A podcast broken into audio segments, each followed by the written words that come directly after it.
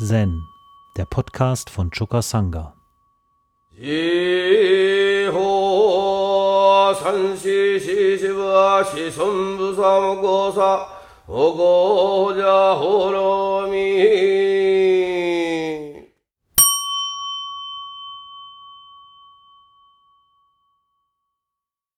verbinden uns der Gemeinschaft der Übenden die jetzt nicht nur die Gemeinschaft der Übenden im engeren Sinne ist, wie so in einem Session, sondern die Gemeinschaft der Übenden, das sind äh, alle fühlenden Wesen, alle sind unterwegs zum Erwachen. Von der Ameise und dem Sandfloh bis zu den, bis zu den Buckelweinen und so weiter. Alle sind sie unterwegs zu diesem Erwachen und ähm, äh, alle versuchen sie, Prashna, Weisheit, Weisheit, die äh, in diesem Universum einfach vorhanden ist, in ihr Leben so zu rufen, dass sie damit in Resonanz sind, positiver Resonanz. Wir können gar nicht alles in allen, äh, in seiner ganzen Komplexität durch Durchdenken erfassen. Ja? Aber in unserem Herzen können wir die Dinge erfassen, können mit unserem Herzen uns auch mit den komplexesten Sachverhalten so verbinden, dass wir dem Gesetz des Entsprechens folgen können. Ich wundere mich immer, was ähm, Bakterien hinkriegen auf dem Gebiet der Weisheit, was uns irgendwie nicht gelingt. Ja?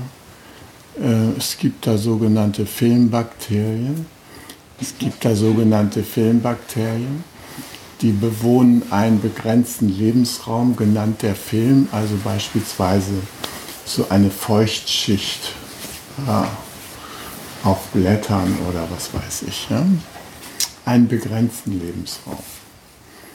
Äh, und es gibt uns, wir bewohnen auch einen begrenzten Lebensraum, den wir Biosphäre nennen, eine hauchdünne Schicht über der Erdoberfläche und vielleicht noch ein paar Kilometer nach drinnen äh, in die Erde rein.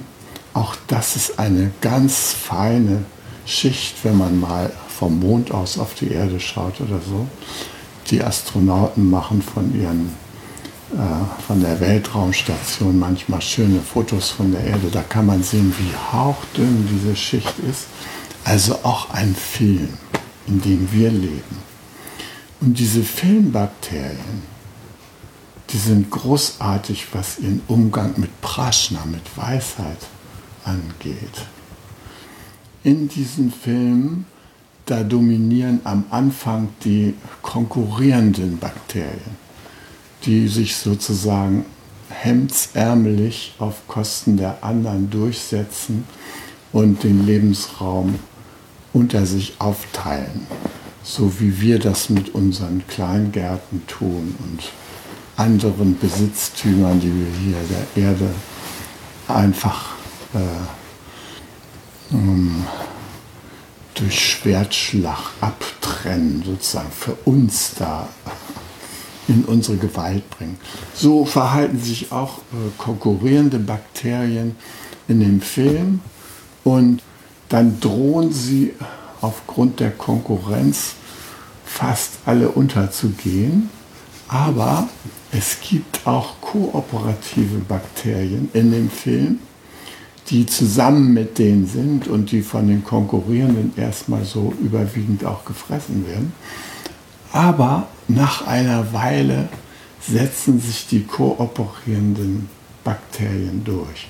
Und die können dann nachhaltig und langfristig diesen Film besiedeln und für die Bakterien als Lebensraum erhalten. Und ihr seht, da sind diese Filmbakterien schon einen Schritt weiter als wir. Ja?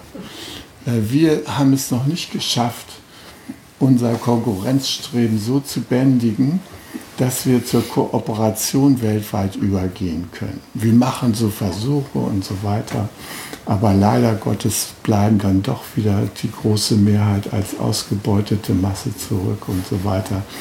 Wir kriegen es nicht hin, mit der Natur so umzugehen, äh, dass wir sie nicht zerstören. Wir sind noch nicht so weit.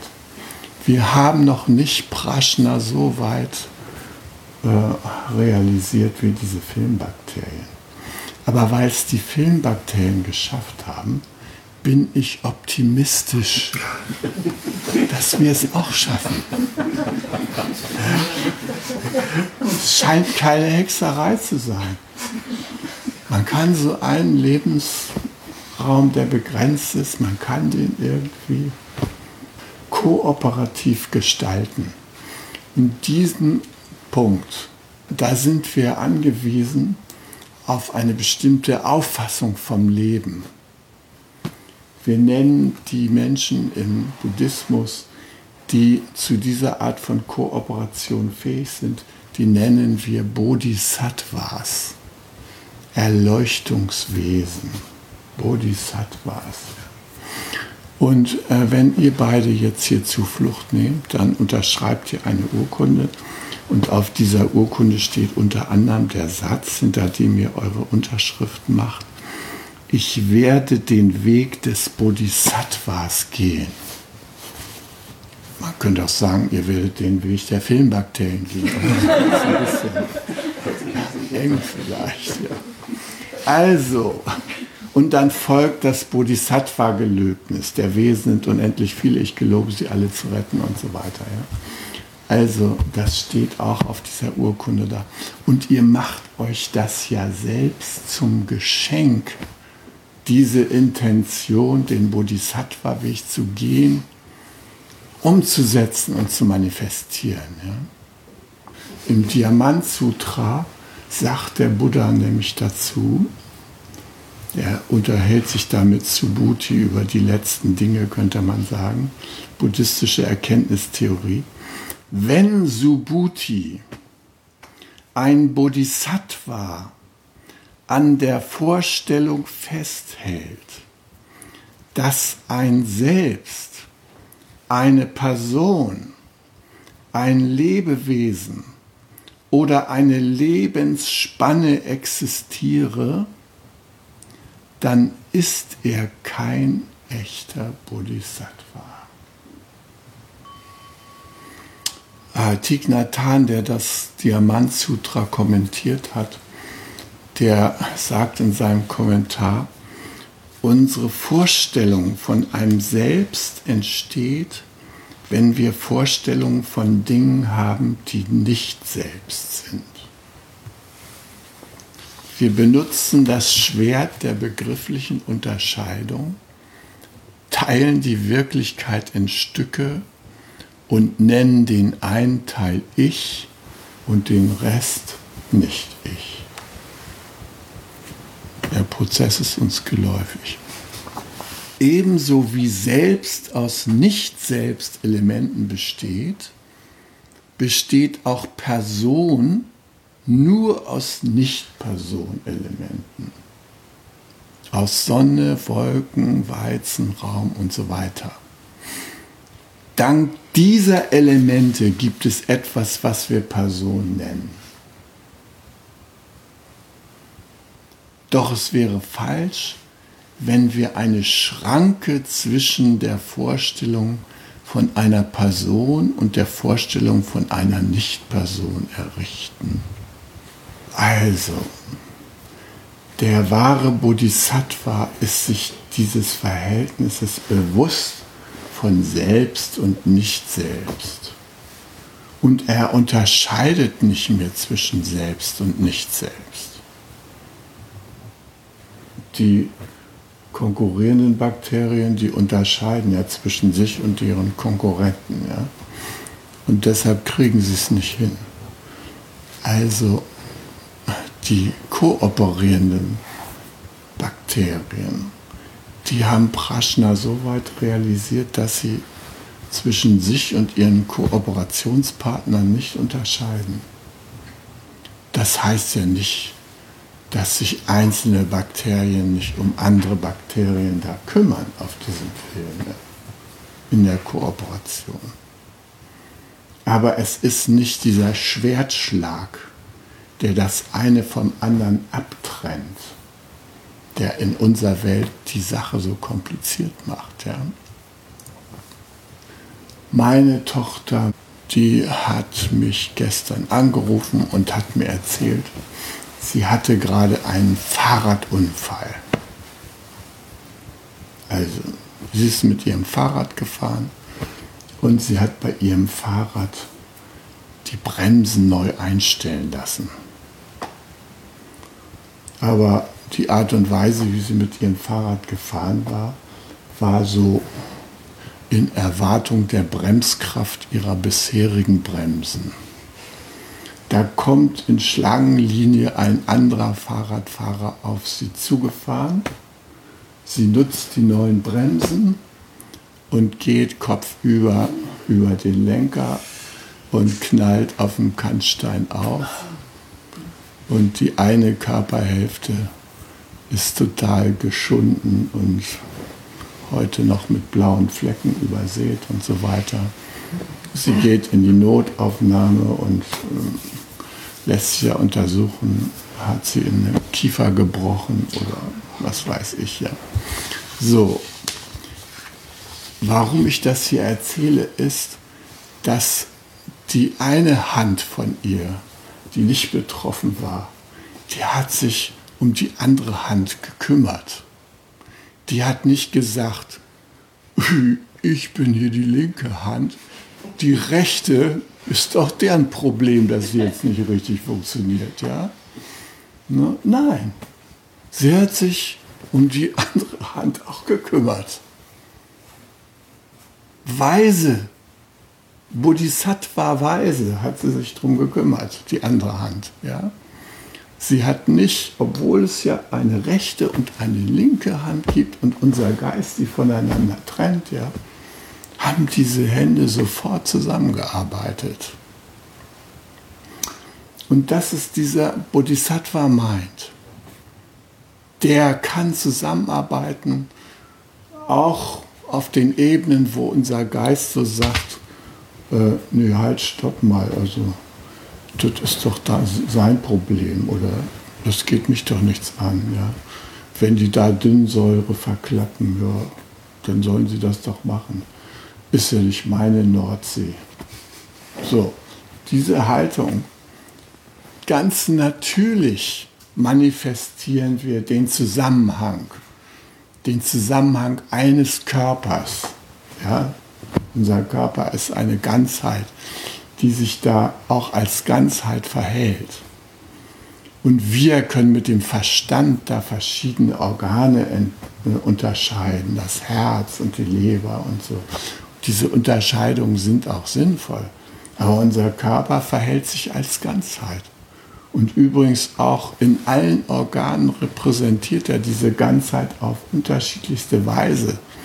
Beispielsweise haben wir in verschiedenen Bereichen der Haut Reflexzonen im Ohr, in der Ohrmuschel. Wir können also, äh, indem wir in der Ohrmuschel bestimmte Punkte drücken, können wir bestimmten Organen im Innern Wohltaten erweisen. Wir können das auch an unseren Füßen machen. Es gibt äh, Leute, die Fußreflexzonenmassage äh, gelernt haben und die hilfreich sind, wenn Ärzte manchmal nicht mehr vorankommen. Dann können die über bestimmte Punkte Organe erreichen, die wir nicht so ohne weiteres erreichen können. Interessanterweise sind diese ganzen Reflexzonen, äh, die sind überall dort, wo uns die Umwelt berührt, untergebracht. Das heißt, wenn wir die Erde berühren mit unseren Füßen, dann werden unseren Organen Wohltaten zugeführt, die Wohltaten der Erde. Es zeigt sich, dass unsere Organe diese Wohltaten der Erde gut gebrauchen können, dass sie natürlicherweise mit diesen Wohltaten in Verbindung sind und dass es nur unser kruder Lebenswandel ist, der das ermöglicht, diese ganzen feinen Verbindungen zu zerreißen. Unsere Iris, unsere Augen, mit denen wir die ganze Zeit nach außen gehen, die haben in ihrem Hintergrund und in ihren Segmenten lauter Reflexzonen für bestimmte Organe. Im Grunde genommen kann man uns in die Augen schauen und sagen, du solltest mal wieder was für deine Leber tun. Zu mir kam, als der Lebensgarten gegründet wurde, ein Heilpraktiker, der guckte mir in die Augen und sagte, Christoph, wenn du nicht aufpasst, stirbst du bald, deiner Leber geht's schlecht. Habe ich gesagt, Günther, warte mal, also die Schlussfolgerungen sind mir ein bisschen weitreichend. Meine Leber hatte schon elf Monate eine schwere Zeit. Vielleicht ist das noch so ein bisschen da in meinen Augen zu sehen. Ja. Äh, inzwischen bin ich da aber mit meiner Leber in guten Terms. Wir besprechen das gemeinsam nachmittags, wenn ich mich hinlege und den Häuser aufwärme. Dann tue ich was für meine Leber und ich hoffe, du wirst allmählich die Spuren von diesen Wohltaten sehen. Ja? Okay, also wir sind in Wirklichkeit nachvollziehbar, auch wissenschaftlich analysierbar mit diesen Reflexfeldern, mit den ganzen uns umgebenden Wirkungsfeldern ständig verbunden. Ja. Und die Frage ist natürlich, ob dieses ewige Gegucke in das iPhone und in die iPads und Computer, ob das nun für unsere Reflexzonen wirklich so der letzte Segen ist. Ja. Wenn ich mir vor Augen führe, wie oft ich da erschöpft bin, ich da so längere Zeit reingeguckt habe, dann bin ich da im Zweifel. Aber es ist ja so schön bequem. Na gut, also da will ich jetzt nicht weiter den Bodhisattva-Weg gehen sondern ich will jetzt hier mal zu uns kommen. Thich sagt, behaupten wir, der Kosmos habe die Menschheit hervorgebracht und alle Tiere, Pflanzen, der Mond, die Sterne und so weiter seien nur dazu da, uns zu dienen, dann sind wir der Vorstellung von einer Person verhaftet. Diese Art von Vorstellungen werden benutzt, um selbst von Nicht-Selbst und Person von Nicht-Person zu trennen. Und sie sind falsch. Wir investieren sehr viel Energie in die Entwicklung neuer Technologien, um unser Leben besser zu gestalten. Dabei beuten wir die Nicht-Mensch-Elemente wie Wälder, Flüsse und Meere rücksichtslos aus. Doch wenn wir die Natur vergiften und zerstören, vergiften und zerstören wir damit auch uns.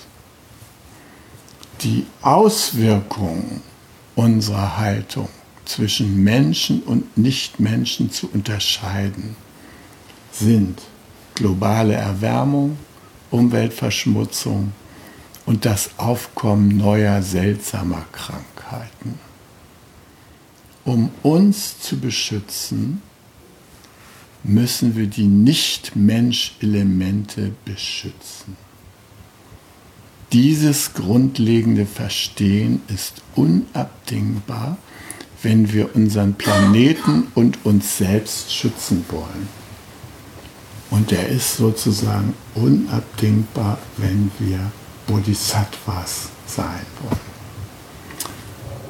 So, dies habe ich mal kurz vorausgeschickt, damit das Gewicht eurer Entscheidung nochmal uns allen bewusst ist. Zen, der Podcast, ist eine Produktion von Chokasanga e.V. in Kooperation mit dem Podcaststudio Paderborn.